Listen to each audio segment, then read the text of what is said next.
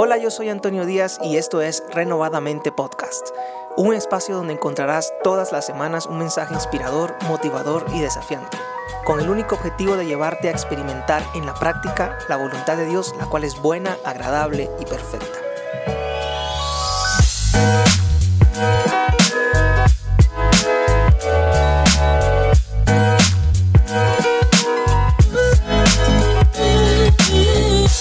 Espero que te encuentres muy bien el día de hoy. Ya hemos iniciado el mes de febrero, segundo mes del año, también el mes del amor y la amistad. Y hoy quiero compartir contigo un mensaje que he titulado No te cases con cualquier cristiano. Quiero darte tres razones para no hacerlo, así que quédate hasta el final, va a estar buenísimo. También espero que allí donde estás estés bien cómodo, que tengas a la mano tu bebida favorita, porque ya vamos a empezar.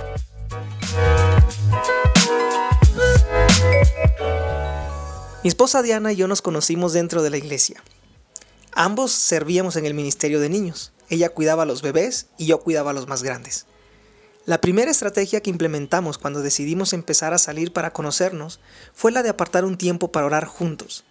También lo hacíamos cada quien en lo privado, pero creíamos que aunque no éramos novios todavía, orar juntos nos iba a ayudar a decidir bien si nuestra amistad debía pasar a la etapa de noviazgo.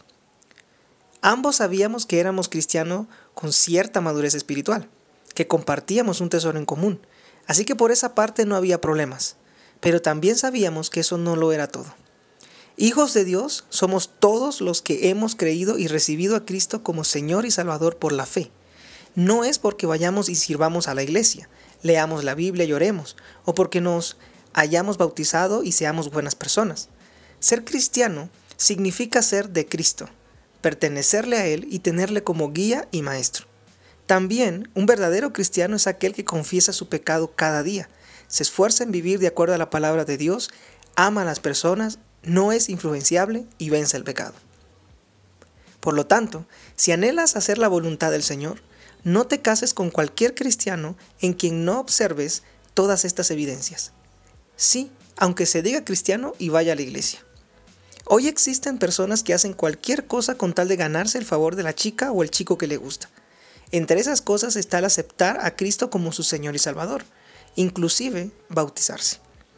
Quienes hacen esto creen en su mente que ya con cumplir estos requisitos es más que suficiente para entablar una relación de noviazgo y hasta casarse con alguien que sí es un verdadero cristiano. No te cases con un cristiano que no crezca en el conocimiento del Señor. Segunda de Pedro 3:18 dice, más bien, crezcan en la gracia y en el conocimiento de nuestro Señor Jesucristo. A Él sea la gloria ahora y para siempre. Amén. Pedro es bien claro en su exhortación. Crecer en el conocimiento del Señor es algo que todo hijo de Dios y seguidor de Cristo debe tener como prioridad en su vida. Inmadurez espiritual, carnalidad, celos, contiendas, divisiones, todas estas son cualidades de quienes no están creciendo en dicho conocimiento. Te invito a leer 1 Corintios 3 del 1 al 9.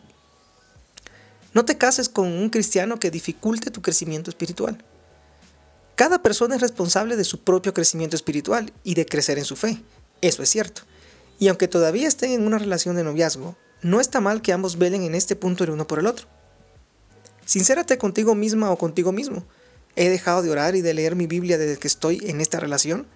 ¿Se preocupa mi novio o mi novia de que esté buscando a Dios en lo secreto? ¿Es el crecimiento espiritual algo primordial en la vida del chico o la chica con quien estoy saliendo? Crecer espiritualmente no puede ser algo opcional. Y por último, no te cases con un cristiano que te aparte de la iglesia. Tu novio o tu novia no debe prohibirte que te congregues. Si empiezas a detectar que le parece innecesario que te congregues todos los domingos o que formes parte de algún voluntariado en algún área de tu iglesia, alerta.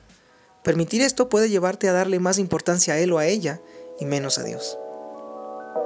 Toma la decisión de casarte con alguien que ame a Dios, con alguien con quien puedas buscar su reino y con quien puedas perseverar en el modo de vivir que a Él le agrada. Gracias por llegar hasta el final de este episodio. Espero que te haya gustado, que haya sido de mucha bendición para tu vida. Yo soy Antonio Díaz. Nos vemos en el siguiente episodio.